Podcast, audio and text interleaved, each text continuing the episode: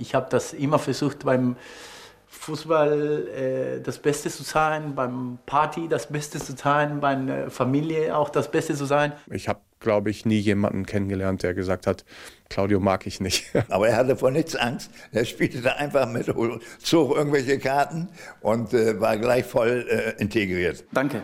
Ich kann nur Danke sagen. Legende Typ Pizarro. Die außergewöhnliche Karriere eines Spielers. Ein Bremen 4 Podcast in fünf Folgen von Jana Betten und Felix Gerhardt. Dass Claudio Pizarro einer der besten Stürmer der Bundesliga-Geschichte ist, haben mittlerweile alle mitbekommen. Nur fünf Spieler haben ihn überhaupt häufiger getroffen. Aber er ist eben mehr als nur ein guter Fußballer. Als wir Fotos gesucht haben, mit denen wir den Podcast bebildern können, da hieß es bei einigen, da lächelt er dieses Pizarro-Lächeln. Die Leute verbinden eben mehr mit ihm als nur Fußball. Ich erinnere mich an ein Freundschaftsspiel beim VfB Lübeck vor vier Jahren. Es hat geregnet wie aus Kübeln und ein besonders tolles Spiel war es auch nicht.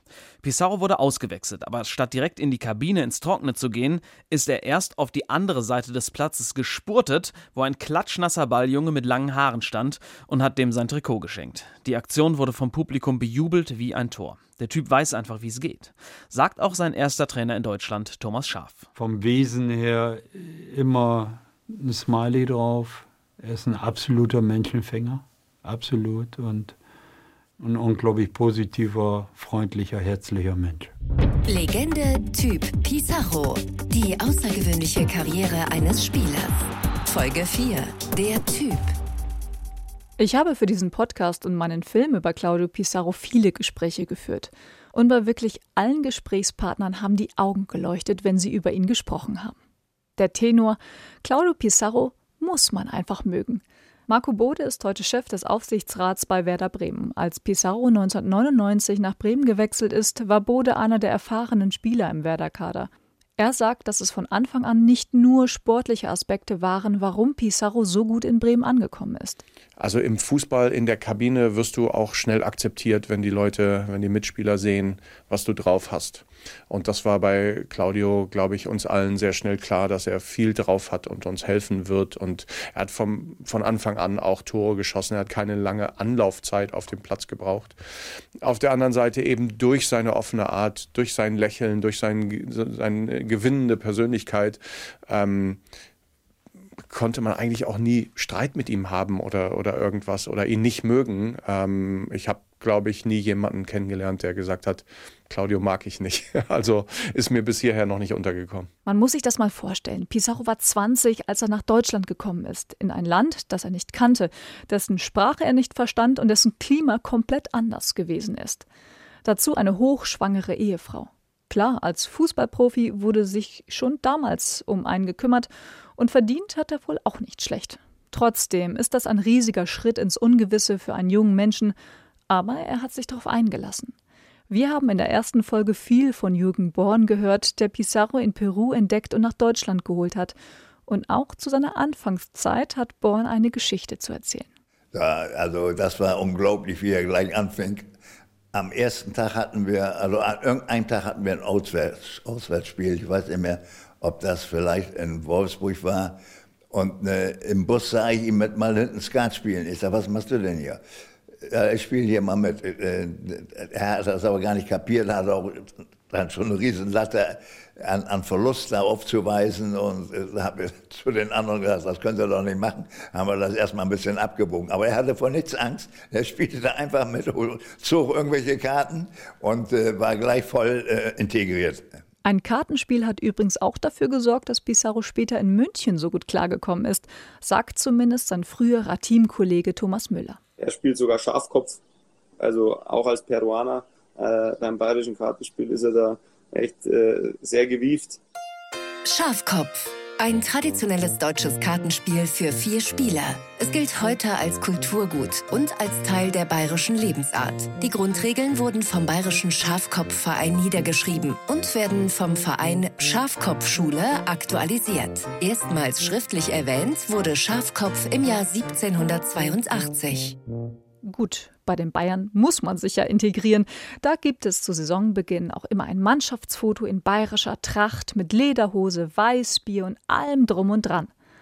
Dann logisch den traditionellen Oktoberfestbesuch mit der Mannschaft. Aber die Sache mit dem Kartenspiel, die scheint dann doch nicht ganz normal zu sein. Denn auch Philipp Lahm, Deutschlands Weltmeisterkapitän von 2014, hat mir davon erzählt, als ich mit ihm ein Interview per Videoschalter aufgezeichnet habe. Äh, das ist nicht selbstverständlich als äh, Südamerikaner, der äh, ähm, im, im also, ja, äh, paar Jahre älter schon war, als er dann nach Deutschland gekommen ist, also nicht mehr in der Jugend, es von Kind aufgelernt hat, sondern später eingestiegen ist ins Schafkopfgeschäft sozusagen. Lahm hat seine Karriere mittlerweile beendet, ist aber immer noch mit Pizarro befreundet. Letztes Jahr waren sie sogar zusammen im Golfurlaub. Pizarro hat davon ein Bild auf Instagram veröffentlicht. Da stehen Philipp Lahm, Thomas Müller, der Skirennläufer Felix Neureuter und eben Pizarro nebeneinander. Die drei Deutschen haben gemütliche Baumwollhosen, sportliche Jacken und Baseballkappen auf dem Kopf. Nur Pizarro trägt eine echte Golferhose und eine traditionelle Schiebermütze in Neongelb, Neongrün, schwarz kariert. Tradition trifft Moderne.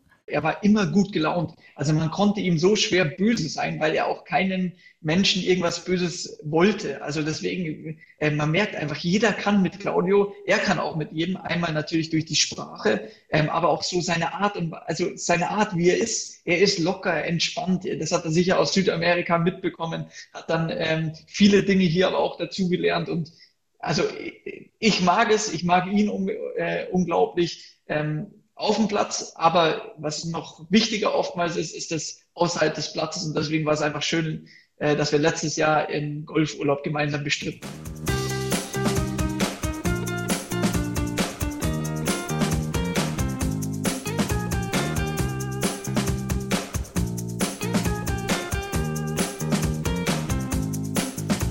Mitspieler, Trainer, Fans, fast alle reden nur in den höchsten Tönen von Claudio Pizarro. Und auch uns Journalisten wickelt er mit seiner Art ja immer wieder um den Finger. Wenn Pizarro spricht, ist das schon die Nachricht. Werder Bremen lädt in normalen Bundesliga-Wochen ein bis zweimal zu sogenannten Mixed Zones ein. Das sind kleine Pressekonferenzen. Da sitzt dann jeweils ein Spieler und kann befragt werden. Wie läuft es momentan in der Mannschaft und bei ihm selbst? Was sind seine Gedanken zum nächsten Spiel? Aber auch Persönliches. Für die Kolleginnen und Kollegen von den Zeitungen sind diese Termine besonders wichtig. Die schreiben dann lange Artikel über die Sichtweise eines Spielers oder machen auch Nebensächlichkeiten zu kleinen Artikeln. Klar, die Zeitungen müssen ja auch jeden Tag ihre Werder-Seiten vollkriegen.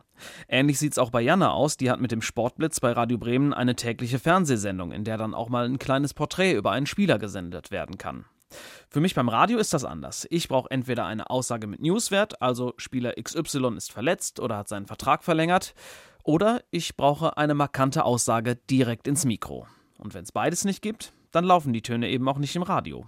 Aber wenn Claudio Pizarro in der Mixzone sitzt, dann werden die Töne gespielt, egal was er sagt. Weizen ist nicht so gut für mich, so ich versuche Roggen oder Dinkel Sachen zu essen. Ein Profisportler verzichtet auf Weizen. Ganz ehrlich, das ist heutzutage nun wirklich keine Nachricht mehr.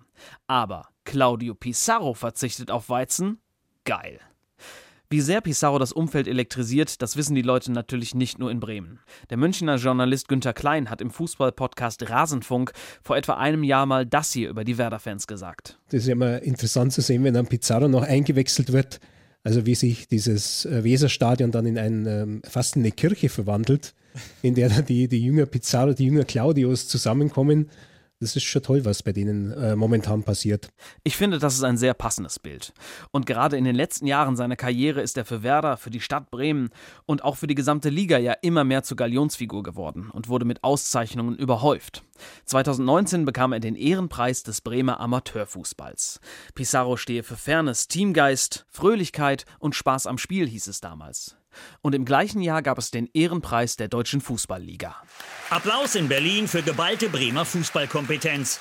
Die Laudatio auf Pizarro hielt sein Ex-Trainer scharf. 20 Spielzeiten in der Bundesliga oder mehr haben zuvor nur zwei Profis geschafft, Klaus Fichtel und Oliver Kahn und nun Claudio Pizarro.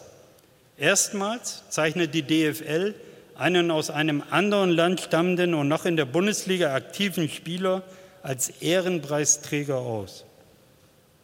In jeder Hinsicht eine sehr gute und verdiente Wahl. Chapeau, Claudio Pizarro. Die größte Anerkennung, ja fast Liebe, gab es aber natürlich von den Werder-Fans, die ihm auch immer wieder Geschenke gemacht haben. Zum Beispiel ein riesiges Bild von Pizarro, selbst angefertigt aus Bügelperlen. Oder eine Sammlung von Lego-Figuren, bekleidet mit Trikots von den unterschiedlichen Stationen seiner Karriere. Selbst die Frisuren waren der jeweiligen Zeit angepasst. Und im Jahr 2018 bekam Pizarro außerdem einen der prestigeträchtigsten Medienpreise Deutschlands und gab sich in seiner Dankesrede ungewohnt offen. Der Bambi in der Kategorie Sport geht an Claudio Pizarro. Claudio, qué alegría, qué alegría. Enhorabuena.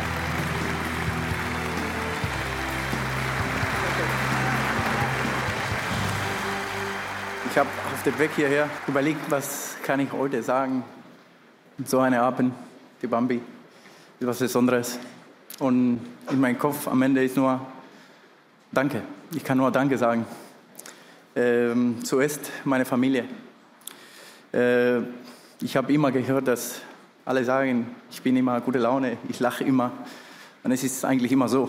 Aber manchmal, wenn ich zu Hause komme nach einem Spiel und wir haben verloren, dann bin ich ein bisschen sauer und habe ich nicht so gute Laune.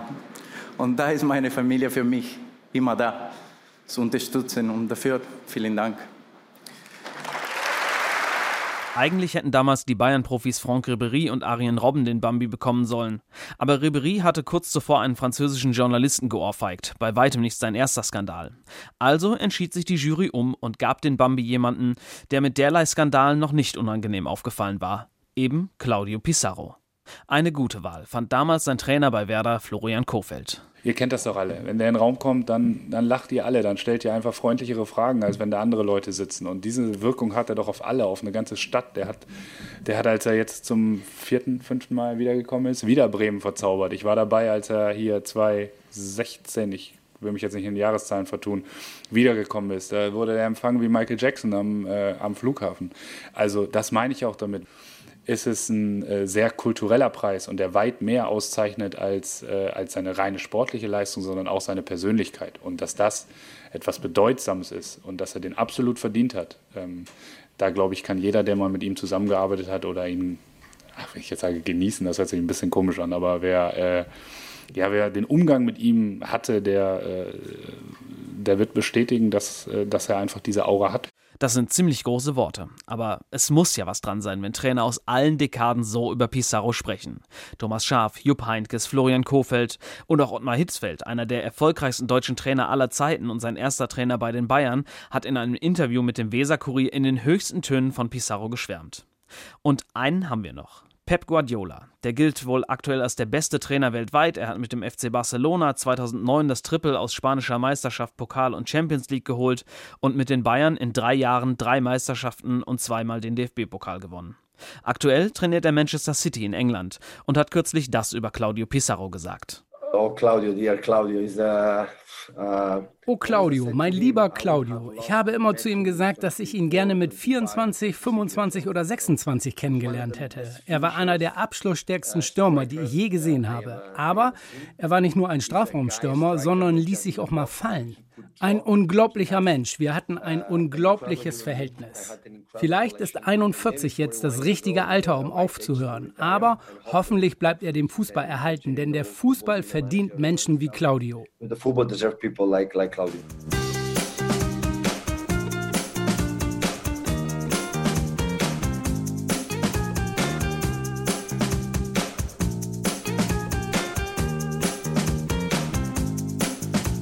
Wir haben in diesem Podcast schon viel über die sportlichen Leistungen von Claudio Pizarro gehört. In Peru habe ich außerdem erfahren, wie viel Disziplin er schon in seiner Jugend an den Tag gelegt hat, um Fußballer zu werden. Er ist mit 20 zum ersten Mal Vater geworden, hat insgesamt drei Kinder mit seiner Ehefrau Carla, mit der er immer noch zusammen ist, und hat nicht nur in seiner Dankesrede beim Bambi, sondern auch in einem Gespräch mit mir erzählt, wie wichtig ihm die Familie ist. Wir als Südamerikaner, äh, das Wichtigste ist die Familie. Und ich glaube, ich habe das immer äh, gesehen mit Opa, Omas. Wir sind jedes Sonntag bei denen zu Hause und da haben wir ein großes Essen gehabt. Die ganze Familie ist gekommen. Mein Vater hat äh, fünf Brüder und Schwester oder Geschwister und meine Mutter auch. So, wir waren eine sehr große Familie, viele Cousinen und viele Onkel, Tante. Und wir waren immer zusammen und das ist für uns äh, eine wichtige Sache. Und das versuche ich auch bei mir zu Hause, dass wir alle zusammen sind. Momentan ist es ein bisschen schwierig, weil die Kinder jetzt gehen die weg, aber äh, trotzdem, wenn wir die Zeit haben, das versuchen, das äh, zusammen zu verbringen. So, nach all den Rekorden, Ehrungen und Lobhudeleien seiner Wegbegleiter ist hier vielleicht der Eindruck entstanden, Claudio Pizarro wäre ja so eine Art Fußballheiliger. Ein Asket, der nur für den Sport und die Familie lebt. Aber das stimmt auch wieder nicht. Jürgen Born erzählt uns in einer blumigen Art eine Geschichte, die zeigt, dass selbst der disziplinierte Pizarro es in seiner Anfangszeit in Deutschland mit dem Zapfenstreich nicht so streng genommen hat. Da ging nachts um drei mein Telefon und äh, ich gehe ran, ja, hier Ailton. Ich spring schon hoch, ich denke, der ist mit dem Auto gegen den Baum geknallt und äh, sag, was ist denn los? Ja, äh, Pizarro hat ja noch nicht mein Telefon und legt wieder auf. Also er wollte bei mir anmelden, dass wir ihm langsam mal ein Handy besorgen sollten. Äh, aber die beiden, hieß ja auch wieder, dass die beiden um die Uhrzeit noch unterwegs waren. Aber das habe ich Thomas Schaaf damals auch immer erklärt. Südländer, die gehen nach Hause und schlafen eine Siesta von 5 Uhr bis um 11 Uhr abends und dann gehen die einfach noch mal drei Stunden spazieren. Das, das, äh, denn wir haben ja immer gesehen, getrunken haben die ja nirgends was. Die waren nur gerne unterwegs. Ne? Es wird ihm ja auch oft so ein bisschen so Lebemann auch vorgeworfen. Ja, sicherlich, aber das braucht er für sich als Mensch auch. Ich glaube, das braucht er für sich als äh, in, in, in seiner Denkweise auch so eine gewisse Lockerheit und, und auch eben, ja, auch, auch, auch das Gemütliche oder auch der Spaß vor allen Dingen, sage ich mal, das vielleicht auch zu erreichen. Aber diesen Spaß hat er genauso auch, sich auf Dinge vorzubereiten und etwas erreichen zu wollen. Also sich dort auch zu fordern, diszipliniert zu sein. Und das konnte er. Er konnte genauso locker sein, spaßig sein, aber er konnte auch sehr diszipliniert sein. Ich war immer ein Schlawiner, ja, kann man sagen, bin ich immer noch vielleicht. Äh, aber äh, ich habe auch gelernt, oder, äh, dass für jede Sache gibt es Zeiten. Und äh, natürlich, wenn du jung warst, dann äh, verwechselst du alles und weißt du nicht genau, was Zeit für was ist. Aber mit der Zeit lernt man auch, dass für jede Sache gibt Seiten. Und, und ich habe das immer versucht beim Fußball äh, das Beste zu sein, beim Party das Beste zu sein, bei der Familie auch das Beste zu sein. Und dann äh, weiß ich genau, wann muss ich was machen. Böse sein konnte man Claudio Pizarro für seine kleinen Eskapaden nicht. Das sagen sie alle, ob Thomas Müller, Philipp Lahm oder Thomas Schaaf. Das mag auch daran liegen, dass er Probleme selbst nicht thematisiert. Auch durch seine immer freundliche Art und sein strahlendes Pizarro-Lächeln zeichnet er ein ausschließlich ja positives Bild von sich. Der Claudio Pizarro, den die Öffentlichkeit kennt, versteckt sich aber eben auch des Öfteren hinter einer Fassade. Ich bin nicht einer, der in schwierige Situationen, schwierige Momente erzählt das äh, zum Leute. Das versuche ich immer für mich das zu behalten, obwohl ich nicht das so gut äh, aber habe ich das immer gemacht und ich versuche das auch zu regeln, äh, ich selbst. Aber äh, ich kenne auch die Situation, wo kann ich das nicht mehr machen. Dann äh, erzähle ich äh, Leute, die sich vertrauen und dann helfen die mir. Äh, es kommt auch, welche Situation da ist. Ob ich das brauche, ich ein bisschen Hilfe von, von Freunden, Familie oder was noch. Dann erzähle ich das weiter, sonst versuche ich auch, das alleine zu regeln. Ich glaube, ich habe genug Erfahrung, dass das kann ich auch alleine machen. Claudio Pizarro. Ein Typ, der Probleme einfach weglächelt. Das gilt auch für seine Steueraffäre, die ihn und seinen Berater Carlos Delgado im Jahre 2009 eingeholt hat. Carlos Delgado, Inhaber der Spielervermittlungsagentur Image, Verdacht auf Steuerhinterziehung und Geldwäsche. Und besonders belastend sind die Papiere über den Transfer des peruanischen Stürmers Roberto Silva. Der wechselte im Jahr 2001 von Lima zu Werder Bremen für 1,6 Millionen US-Dollar, vermittelt von der Agentur Image. Die Ablösesumme landete aber nicht beim abgebenden Verein, sondern auf den Konten von Image und Carlos Delgado. An der Steuer allerdings wurde das Geld offenbar vorbeigeführt. Der Transfer wurde nicht mit 1,6 Millionen US-Dollar angegeben, sondern nur mit 150.000. Die Differenz wurde verdunkelt und auf Imagekonten in Panama transferiert. Das ist ein klares Indiz für Geldwäsche und Steuerhinterziehung. Pizarro ist Teilhaber der Vermittlungsagentur Image und soll an deren Spielertransfers kräftig mitverdient haben. Claudio Pizarro Bosio, so der volle Name, hielt damals sogar 30 Prozent der Rechte an Silva und kassierte angeblich auch einen Großteil der Transfersumme, fast 900.000 US-Dollar.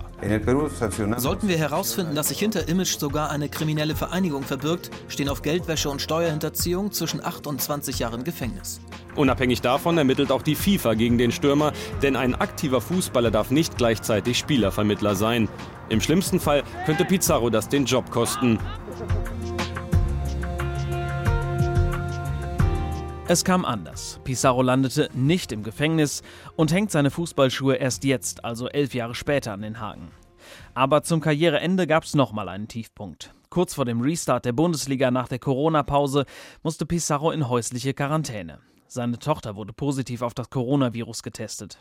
Glücklicherweise blieb sie ohne Symptome und ein zweiter Test ein paar Tage später war negativ, weshalb Claudio Pizarro im Interview nur einen Tag nach dem Ende der Quarantäne auch diese Zeit weglächeln konnte. Aber gut, habe ich viel mit meinem Sohn gesprochen.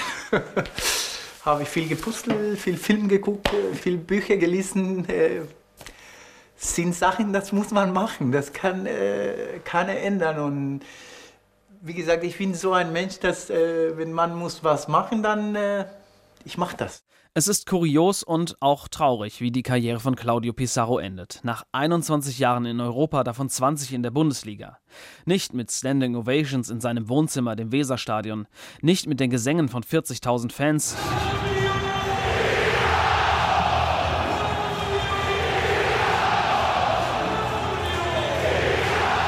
Sondern in einem leeren Stadion.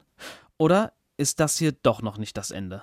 Wir sprechen darüber in der nächsten, letzten Folge dieses Podcasts. Wenn man jetzt mal, ähm, ist für Sie aber trotzdem auch okay, jetzt, also Sie, Sie denken jetzt nicht drüber nach, okay, uh, jetzt will ich so nicht aufhören, jetzt mache ich noch ein Jahr dran. Nee, das ist nicht so.